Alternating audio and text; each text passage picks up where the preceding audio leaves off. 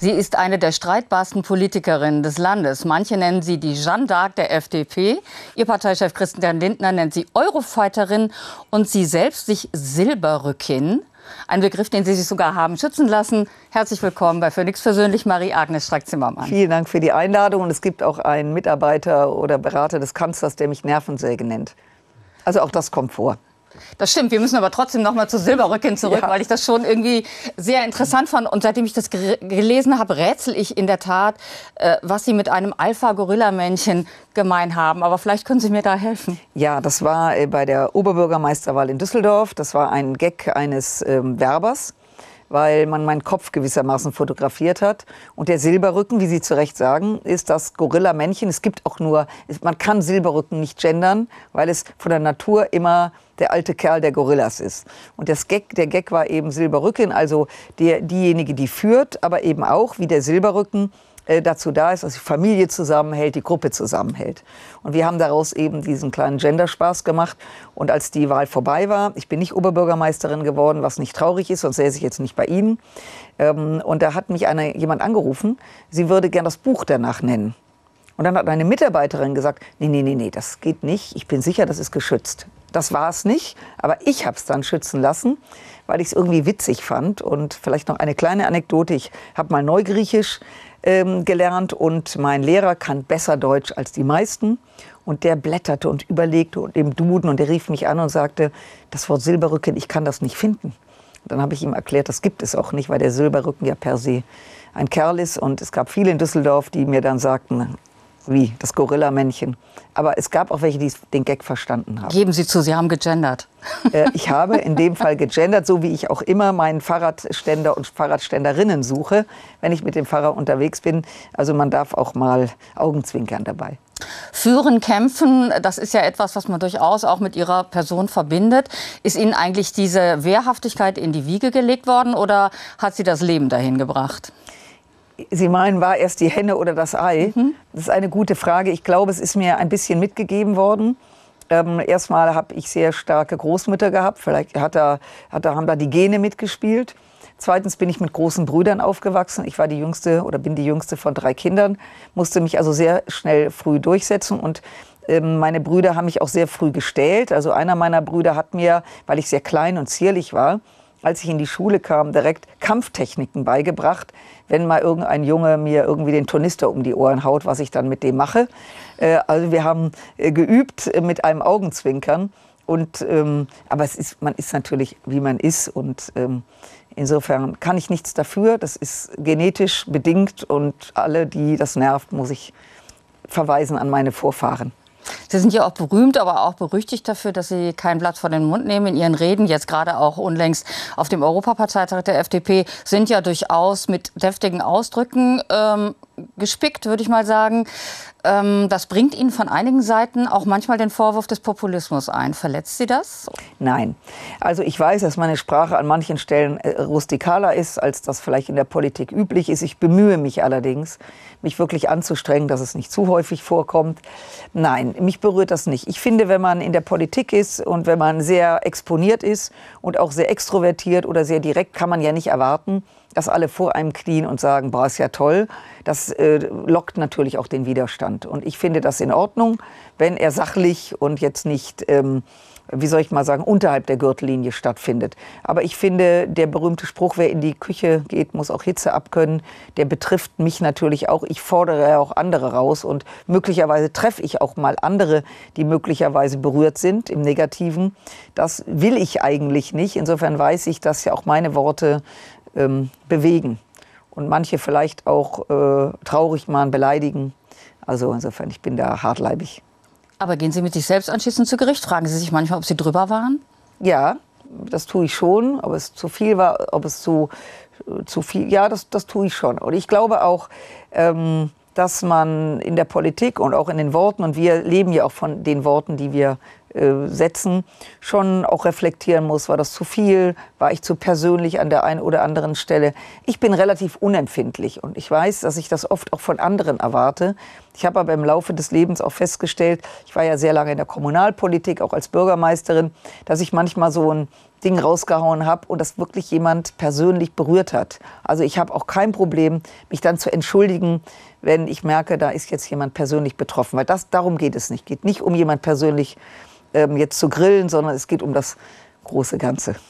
Nun haben Sie letztes Wochenende auf dem Europaparteitag 90 Prozent der Stimmen, der delegierten Stimmen bekommen. 10 Prozent fehlten. Ähm, und es wird darüber. Das naja, äh, werden, Sie, werden Sie sicherlich gleich erklären. ja. Was glauben Sie, wo kommen die her, die 10 Prozent? Kommen die aus Ostdeutschland? Naja, mit Sicherheit, aber nicht ganz. Also Sie müssen sich vorstellen, da sitzen viele Delegierte aus der ganzen Bundesrepublik. 90 Prozent ist für Freie Demokraten ein Ergebnis, ich glaube, sowas hatte ich noch gar nicht, also auf Bundesebene ganz sicher nicht es ist ja nicht so, dass man alle entflammt dafür. Es gibt auch innerparteilich Menschen, die sagen, die polarisiert zu sehr, die ist zu laut. Da gibt es auch Leute, die neiden einem das. Also die Gemengelage ist eine vielfältige. Und wenn man sagt, das ist ein ehrliches Ergebnis, das klingt jetzt so ein bisschen bla bla, aber das ist es natürlich. Also wenn da 500 Delegierte sind und, 5, äh, und 10 Prozent sagen, nee, das ist nicht, die vertritt nicht mich, finde ich das in Ordnung. Ich habe deswegen den Witz gemacht mit 100 Prozent, äh, weil wir wissen ja, äh, dass es einen Martin Schulz gab, der mal zu 100 Prozent mhm. gewählt wurde. Und da kann ich nur sagen, 100 Prozent das gibt's nicht. Na, da steckt da auch kein nicht, Segen drin. Nein, in, in wirklich nicht. Also ich finde das ein ganz tolles Ergebnis. Man vertraut mir. Ich weiß aber auch, das ist auch ein Vorschub dessen, dass man hofft, dass ich meinen Beitrag dazu leiste, eine vernünftige Wahl abzulegen. Und ähm, ja, ich würde, ich will der, will der Ihrer Frage gar nicht ausweichen, dass da ein Großteil aus ähm, möglicherweise Sachsen, Sachsen-Anhalt oder Thüringen kommt. Ich glaube ja. Äh, das liegt aber einfach daran, dass es ähm, auch Momente gibt, wo wir eben sehr unterschiedliche Einschätzungen haben, gerade bei dem Thema Russland, Ukraine. Da gibt es ostdeutsche Kolleginnen und Kollegen, die, obwohl sie in der ehemaligen DDR sozialisiert worden sind, also wissen müssten, was es bedeutet, russisch besetzt zu sein, äh, trotzdem meine Gangart ähm, anders sehen und ich finde das völlig in Ordnung, Nein zu sagen. Wir leben ja im Gegensatz zu Russland in Freiheit. Und da darf man auch Nein sagen, ohne dass man persönlich belangt wird dafür. Nun hat der frühere äh, Parteichef von Sachsen, Holger Zastro, neulich äh, seinen Parteiaustritt unter anderem damit begründet, dass die Europaspitzenkandidatin für eine Art der politischen Auseinandersetzung stehe, die nicht seinem Bild von politischer Kultur entspreche. Äh, Sie haben auch äh, erkennbarerweise, kann man auch immer noch nachlesen, mit Thomas Kemmerich durchaus nicht die besten Kontakte, der sich ja 2020 hat mit Hilfe der Stimmen äh, der AfD zum Ministerpräsidenten Ministerpräsidenten hat wählen lassen. Da sind Sie sich, glaube ich, ziemlich in die Wolle geraten. Was bedeutet das für Ihre Partei, wenn eine der profiliertesten Politikerinnen der FDP äh, in Ostdeutschland nicht wirklich eine Rolle spielt und in Teilen nicht mal zum Wahlkampf eingeladen wird jetzt dieses Jahr? Ach, das, äh, also ich finde, wir haben 16 Bundesländer und es gibt engagiertere, weniger engagiertere. Das ist völlig okay. Wir haben ja noch eine Menge Europakandidaten. Das ist ja keine One-Woman-Show, ich bin die Spitzenkandidatin, aber wir haben über 200 junge Männer und Frauen, die fürs Europaparlament in ganz Deutschland äh, antreten. In Sachsen wird es ein Kollege von mir machen, der da sehr präsent sein wird. Das finde ich völlig okay. Ähm, dass Zastro findet, dass es nicht seine Art ist, so Politik zu machen, das ist erlaubt, das kann er so sehen. Ich habe mal eine Zeit lang war Holger Zastro und ich stellvertretende Bundesvorsitzenden. Wir saßen zusammen im Präsidium, ist schon ein paar Jahre her. Da ist er jetzt nicht aufgefallen, dass er gesamtdeutsch denkt, sondern hat also eine sehr ähm, wie soll ich mal sagen, sehr sächsischen Blick auf die Dinge gehabt. Auch das ist in Ordnung. Ähm, und äh, ansonsten, wie gesagt, wir sind in einer freien Partei. Mit Thomas Kemmerich ist die Sache anders gelagert, den ich nämlich, der kommt aus Aachen. Äh, als ich stellvertretende Bundesvorsitzende wurde vor zehn Jahren, äh, habe ich mit ihm sehr einen guten Kontakt gepflegt. Ein richtiger Macher, der da auch präsent war. Ähm, und der Bruch kam im Grunde, weil er sich vor einigen Jahren zum Ministerpräsident mit den Stimmen von Herrn Höcke ähm, hat wählen lassen. Und das war für mich äh, bei allem Respekt ähm, ein nicht, äh, ich habe das nicht ertragen, ich habe das sehr klar kommentiert. Das ist, findet er nicht gut, das ist okay. Auch das ertragen wir beide heldenhaft mit breiter Schulter. Er als Rheinländer und ich als Rheinländerin. Sie haben gerade gesagt, Herr, Herr Zastro sei nicht dadurch aufgefallen, dass er gesamtdeutsch denkt. Äh, da muss die Frage vielleicht doch erlaubt sein, ob Sie denn gesamtdeutsch denken. Weil es gibt ja durchaus äh, in Ostdeutschland eine Menge Menschen, die natürlich viel mehr für Frieden eintreten. Es gibt eine längere Verbindung in Richtung Russland, als die westdeutschen Bundesländer das haben oder eine innigere vielleicht oder eine, eine ähm, in Erinnerung verhaftende. Ähm, und die Tatsache, dass diese vielen, viele Menschen dort für Frieden eintreten, muss ja nicht unbedingt heißen, dass, äh, wie es so häufig passiert, sie als sogenannte Putin-Knechte verunglimpft werden. Da zitiere ich nicht Sie, sondern andere. Ähm, ist das nicht eine Geschichte, wo Sie sagen, dass Sie eigentlich auch, gerade wenn Sie jetzt auch nach Europa gehen, auch gesamtdeutsch auftreten ja. müssten? Also ich bin absolut gesamtdeutsch unterwegs. Ich bin 65 Jahre alt. Ich war ein kleines Mädchen, als die Mauer gebaut wurde. Meine Großeltern lebten ähm, und andere Familienmitglieder zufällig in Westberlin. Mein Großvater hat alle seine Enkelkinder, ich war die kleinste, jüngste, äh, zusammengetrommelt und wir standen auf der Westseite des Brandenburger Tors und ich sehe meinen Großvater noch vor Augen, wie er dort weinen stand und sein in dieser Schar von Enkelkindern, die zwischen drei und 13 Jahre alt waren, äh, erklärte, was da passiert. Ähm, ich habe es damals natürlich eigentlich nicht verstanden, aber ich sah meinen Großvater, diesen großen, starken Mann, zwei Weltkriege hinter sich, der sah, wie diese Stadt abgeregelt wurde. Selber aus Halle kommt, mein, mein Vater ist in Leipzig geboren, die Familie lebte auch eine Zeit lang in Jena. Ich habe einen komplett gesamtdeutschen Blick. Äh, und empfinde die deutsche Wiedervereinigung, und das sollten wir uns heute auch immer wieder klar machen, war ja nicht nur das Glück Deutschlands, es war das Glück Europas. Denn das Zusammenwachsen Europas basiert ja auf der, auf der Überwindung des Kalten Krieges. Es gibt unterschiedliche Perspektiven. Und wie gesagt, dass der eine oder andere, und es ist eben nicht zwingend die Mehrheit in, in den neuen Bundesländern. Wir reden da von 20, 25 Prozent, vielleicht von 30 Prozent, die eine Affinität zu Russland haben. Das erstaunt mich. Ich sage es mal so, weil die Mauer ist aufgegangen, weil die Menschen dort für Frieden und vor allen Dingen für Freiheit eingetreten sind. Und dieser Mauer das Aufgehen der Mauer war ja, äh, kam ja nicht vom Westen, sondern kam von den tapferen DDR-Bürgern, die sagten, wir wollen nicht mehr in dieser, in dieser Diktatur leben. Und deswegen räume ich ein, erstaunt es mich, dass es an den Besatzer von damals, im Gegensatz zu unserer Sicht Frankreich, England, äh, USA, die uns geholfen haben, in Freiheit äh, Demokratie zu gestalten, war Russland dort und hat dort eine zweite Diktatur aufgebaut. Nach den Nazis kam die Diktatur des Kommunismus. Ähm, das wundert mich. Aber das habe ich zu akzeptieren, das habe ich zu tolerieren. Aber ich habe einen absolut gesamtdeutschen Blick und einen gesamteuropäischen Blick. Sonst würde ich übrigens auch nicht jetzt in diesen Wahlkampf gehen, weil ich eine glühende Europäerin bin und es als große, als großes Glück der Geschichte empfinde, dass wir heute 27 EU-Staaten sind und ja auch weitere europäische Länder, die nicht Teil der EU sind, aber unsere Partner. Das ist das tollste Projekt, was es gibt. Reisefreiheit, Binnenmarkt, man kann leben, studieren, sich ausbilden lassen, wo man will. Ich finde das cool. Und äh, ich finde, es lohnt sich dafür zu streiten und aus einer gesamtdeutschen Perspektive heraus. Nun gehen Sie, wie gesagt, von Berlin nach Brüssel ähm, und äh, ich denke, es liegt auf der Hand, dass Sie zu den profiliertesten Politikern der FDP gehören. Christian Lindner, vielleicht noch Wolfgang äh, Kubicki, dann kommt direkt Marie-Agnes Strack-Zimmermann und danach erstmal zumindest in der öffentlichen Wahrnehmung relativ wenig. Ihre Partei fährt seit äh, der Bildung der Ampelkoalition ja nun eine Niederlage nach der anderen ein. Äh, kann die FDP sich das überhaupt leisten, dass Sie aus Berlin weggehen? Also erstmal, Sie haben recht, leider fahren wir Niederlagen ein und an denen wir arbeiten, dass es anders wird. Äh, weil nach wie vor in einer sehr komplexen Zeit ist liberal zu sein, freiheitlich zu sein, Selbstverantwortung einzufordern, kein leichtes Terrain. Ähm, und äh, um das direkt zu sagen, ich habe viele junge Kolleginnen, ich lege auf das Wort Kolleginnen auch Wert, ähm, und Kollegen, die jung sind, die ein paar Jahre im Parlament sind, äh, in der Öffentlichkeit noch nicht präsent sind, aber ich, ich, empfehle Ihnen, wenn ich mir das erlauben darf, laden Sie sie ein, kommen Sie mit ihnen ins Gespräch. Ähm, wir haben da wirklich ganz tolle, äh, und ich hebe jetzt mal ab, auf, auch auf die Frauen wie Güde Jensen, wie Ria Schröder, ähm, wie Franziska Brandmann, Chefin der Liberalen, jungen Liberalen, um nur drei von vielen zu nennen, alle, die ich jetzt nicht genannt habe, bitte ich um Entschuldigung. Also da ist ein ganz großes Potenzial. Es ist natürlich so, in dieser Berliner Welt, in dieser medialen Welt fällt man dann auf, wenn man laut ist, frech, unbequem, wenn man geadelt wird von Kolleginnen und Kollegen anderer Parteien, dass man ihnen auf den Sender geht. Das macht natürlich was mit, mit der medialen Welt. Ich bin relativ direkt. Nö, nicht relativ. Ich bin eigentlich direkt. Ich glaube auch, auch das ist für viele nicht, nicht einfach. Ich glaube, wir können uns viele Umwege ersparen. Sie kennen das, wenn man früher einen Kerl kennenlernte, dann ging man 23 Mal ins Kino und fünfmal essen, äh, bevor man sich näher kam.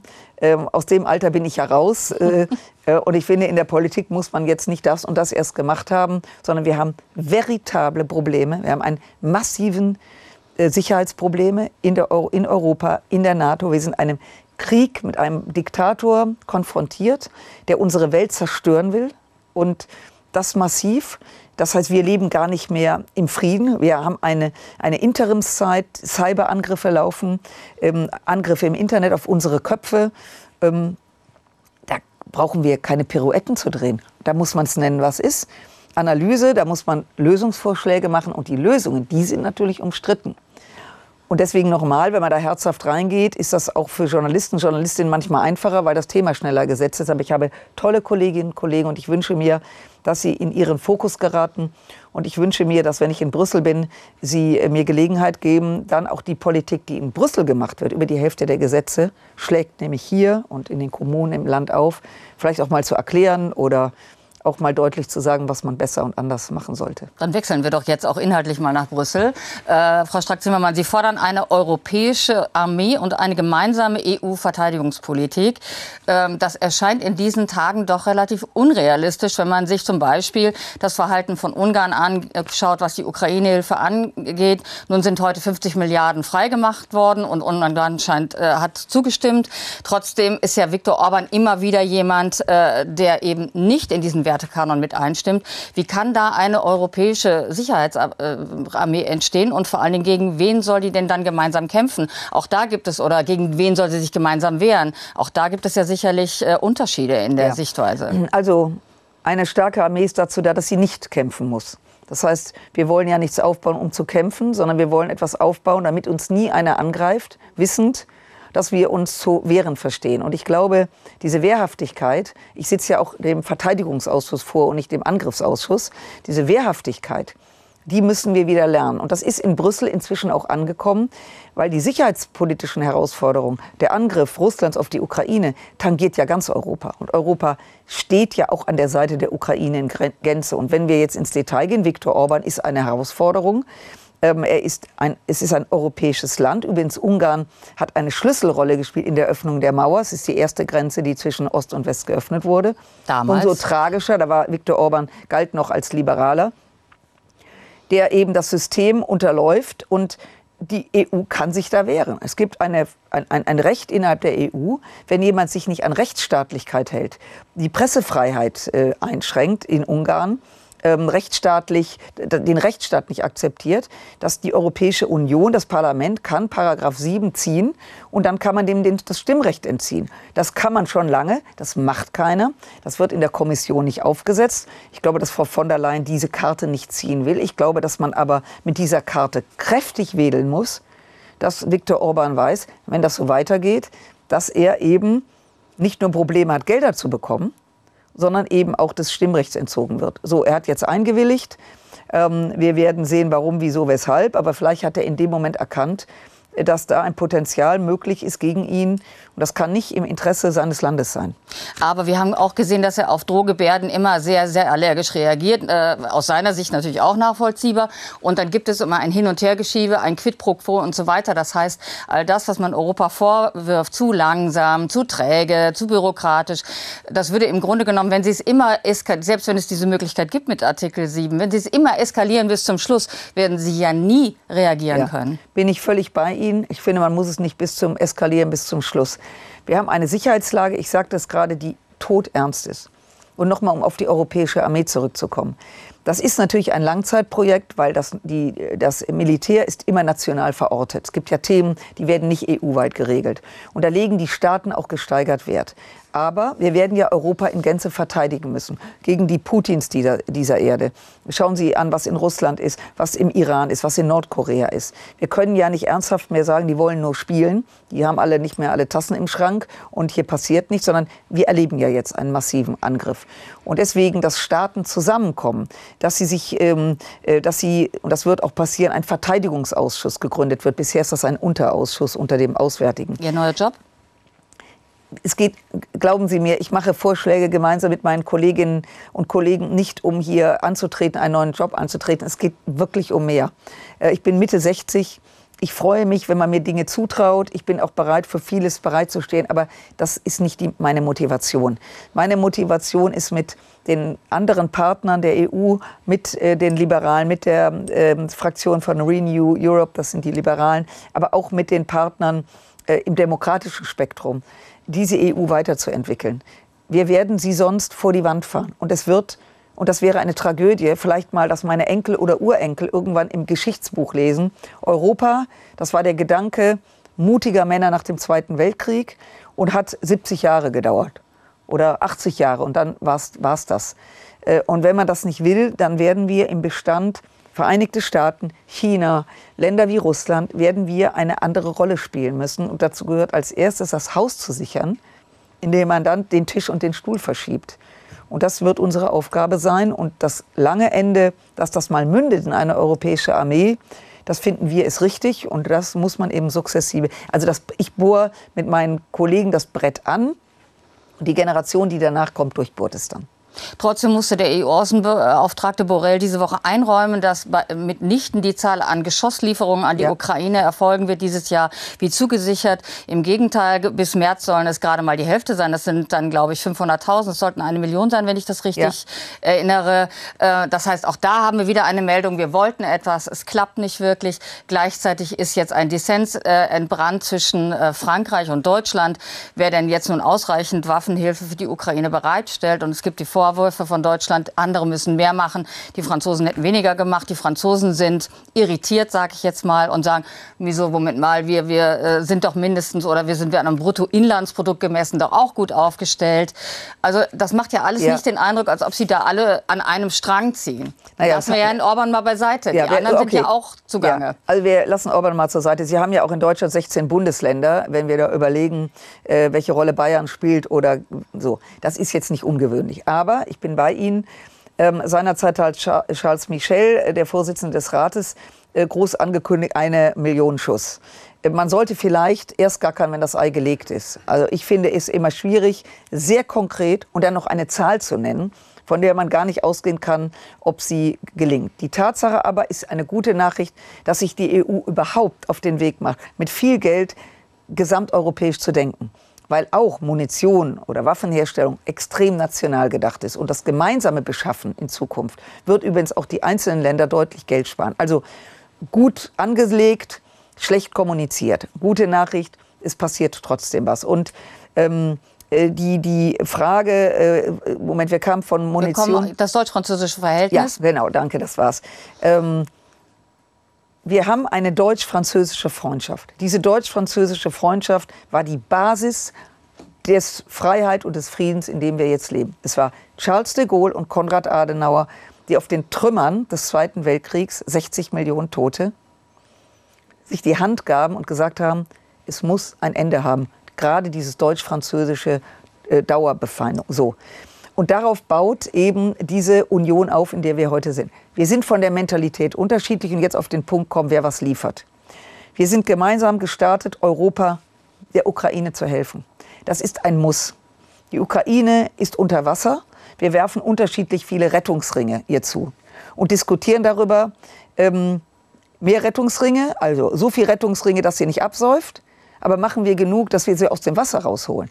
Und da gibt es unterschiedliche Sichtweisen. Deutschland macht mit Abstand am meisten. Wir haben lange diskutiert, wir streiten uns, wir diskutieren weiter, aber wir machen am meisten. Und jetzt hat der Kanzler an der Stelle zu Recht gesagt, liebe Leute, hier muss jeder seinen Teil dazu beitragen.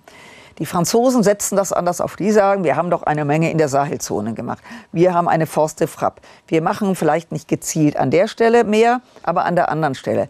Deswegen sind Vergleiche immer schwierig weil jeder sozusagen andere, andere Ebenen reinzieht. Trotzdem, der Kanzler hat ja mit anderen Staaten zusammen, äh, ich glaube mit Estland, Dänemark, Niederlanden und anderen gesagt, Europa muss mehr tun. Und deswegen bleibt auch der Wunsch an die anderen Länder, das zu machen.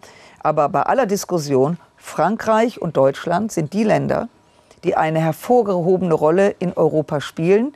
Nicht, wir sind nicht besser und schlechter als andere, aber aufgrund unseres Potenzials und aufgrund dass wir im Herzen Europas liegen, werden wir einiges gemeinsam machen müssen. Und dann docken sich hoffentlich andere an. Und insofern, was sich liebt, das neckt sich, darf ich das mal so sagen. Ähm, wir werden nicht umhin kommen, diese deutsch-französische Freundschaft zu pflegen, zu hegen, Missverständnisse abzubauen. Und ich wünschte mir und ich glaube, dass die Mentalität des französischen Präsidenten und unseres Bundeskanzlers sehr unterschiedlich sind, darf ich das mal so sagen. Offensichtlich. Der eine ja. ist, äh, kann sehr pathetisch ähm, Dinge zusammenbringen, was Menschen auch entflammt. Ähm, unser Kanzler ist da eher etwas trockener unterwegs. Äh, es hilft natürlich, wenn die beiden Chefs der Länder etwas besser matchen. Und vielleicht kann man da auch noch mal äh, in eine Paartherapie eintreten. Nun führen die Franzosen aber auch an, äh, dass sie natürlich die Kosten als Nuklearmacht unterhalten. Und ist es da nicht im Ende auch einsichtig oder muss es nicht einsichtig sein, auch für Deutschland? Denn es gibt ja einige, die befürchten, wenn Donald Trump wieder an die Macht käme, die USA sich mehr aus ihrem Engagement in vielfältiger Hinsicht zurückziehen aus Europa, dass Deutschland eigentlich gelegen sein müsste daran, auch unter diesen nuklearen Schutzschirm beispielsweise Frankreichs zu schlüpfen. Ja, also wenn man, wenn man sich mit diesem Thema beschäftigt, dann glaube ich, sollte man das erstmal hinter verschlossenen Türen tun. Nicht, um nicht transparent zu sein, aber sicherheitspolitisch müssen wir unsere Zukunft nicht sozusagen in einem Gespräch führen, denn uns hören auch Leute zu, ähm, die ähm, äh, uns Probleme bereiten, uns der Freiheit berauben wollen. Das ist natürlich ein Thema. Wir stehen unter dem Schutzschirm, unter dem atomaren Schutzschirm der Amerikaner. Darüber, dafür können wir sehr dankbar sein weil ähm, wer hätte die Ukraine ihre Atomwaffen behalten? Sie haben sie freiwillig den Russen abgegeben, mit der Bitte, ihr schützt uns dann. Wenn die Ukraine heute ihre Atomwaffen noch hätte, dann wäre sie nicht angegriffen worden von Russland. Das heißt, atomare Abschreckung, von der wir 2010 glaubten, ist Geschichte, ist hochrelevant. Wir müssen also, losgelöst, wer in den Vereinigten Staaten gewinnt, wir wissen das ja noch gar nicht, wird es Trump, der vermutlich für die Republikaner antritt, kann Biden Entschuldigung, mobilisieren, wissen wir noch nicht. Es wird aber so oder so eine Frage sein, wird Europa in Zukunft sich auch atomar schützen können? Und da spielen natürlich die Franzosen eine große Rolle. Da spielt selbst Großbritannien, die nicht, nicht mehr leider Teil der EU sind, also Mitglied, auch eine Rolle. Ähm, und äh, darüber müssen wir debattieren. Das jetzt aufzurechnen mit der konkreten Ukraine-Unterstützung kann man machen. Dann muss man da aber sehr offen, ähm, zumindest das mal auf den Tisch legen. Wir müssen europäisch denken. Wir können nicht erwarten, dass die Amerikaner uns die nächsten Jahrzehnte zur Seite springen, wenn die Probleme vor unserer Tür, nahe Mittlerer Osten, Nordafrika, Ukraine, vor unserer Tür sind die Probleme. Das Baltikum, was wir schützen müssen, können wir nicht immer davon ausgehen, wir machen hier die Tiefenentspannung fahren im Sommer nach Malle und alles ist gut. Und naja, die Amerikaner es gibt im Moment gerade zur Stunde die größte NATO-Übung äh, seit des Zweiten Weltkrieges, wo man sich ja gerade auch auf den Schutz der Außengrenzen vorbereitet. Also. Und das ist eine gute Nachricht. Mhm. Ich weiß, für manche, die werden jetzt auf der Autobahn sein und werden die nächsten Monate Militärkonvois sehen. Junge Menschen kennen das gar nicht mehr.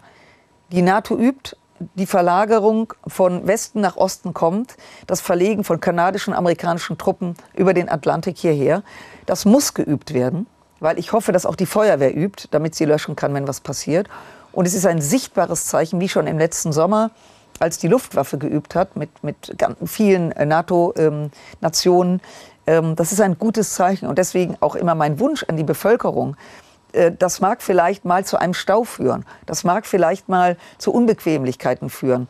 Das ist unsere Lebensversicherung. Und es ist bemerkenswert, weil es auch ein Stück Resilienz zeigt und auch eine Abschreckung. Klar zu machen, Putin provoziert ja nicht nur die EU.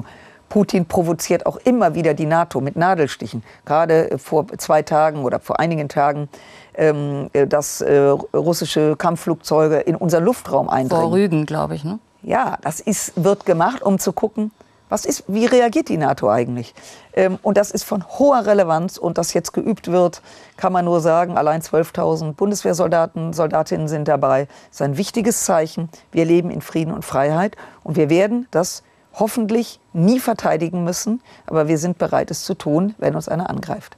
Zum Schluss noch mal persönlich, Frau Strack-Zimmermann. Sie sitzen ja fast schon auf gepackten Koffern von Berlin nein, nach Brüssel. Nein, das ist keine, ich habe keinen Vertrag unterschrieben.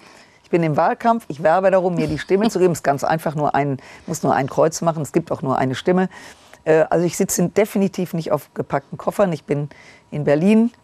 Äh, und wenn ich nicht in Berlin bin, bin ich im Wahlkampf. Ähm, aber äh, ich bin im Herzen der, bei Europa, weil nochmal, wir können diese ganzen Themen nur gemeinsam lösen. Was werden Sie an Berlin am meisten vermissen? Darüber haben Sie doch sicherlich schon nachgedacht. Also ich bin mindestens einmal im Monat in Berlin, weil ich im Präsidium der Partei sitze. Wer also glaubt, mir hier nicht mehr zu begegnen, dem muss ich leider sagen, dumm gelaufen. Ich werde laut, ich werde geräuschvoll sein, wenn es um die Sicherheit unseres Landes geht. Und was ich vermissen werde, ist dieses großartige Regierungsviertel.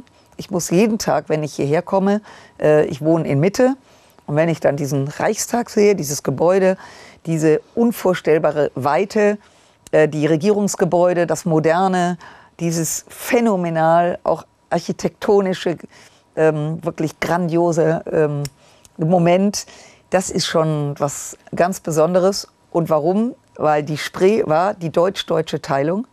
Und es ist offen, wir sind ein Land, wir sind ähm, eine Nation geworden. Das macht mir immer wieder morgens, wenn ich das sehe, vor allem wenn mal die Sonne scheint, das ist schon ein Kick. Das ist in Brüssel alles etwas kompakter, aber ich räume ein, in Brüssel zu sein und dieses Europa zu erleben. Wahnsinnig viele junge Leute, ganz viele Sprachen, ähm, alles hat seinen Reiz. Aber äh, solange der liebe Gott mich gesund erhält, werde ich auch in Berlin weiter präsent sein und äh, baue natürlich darauf, dass ich auch die Chance habe, aus der Warte heraus mit Ihnen ins Gespräch zu kommen. Ich glaube, daran gibt es keinen Zweifel. Marie-Agnes Streck-Zimmermann, vielen, vielen Dank. Dank. für das Gespräch. Danke Dankeschön. Ihnen.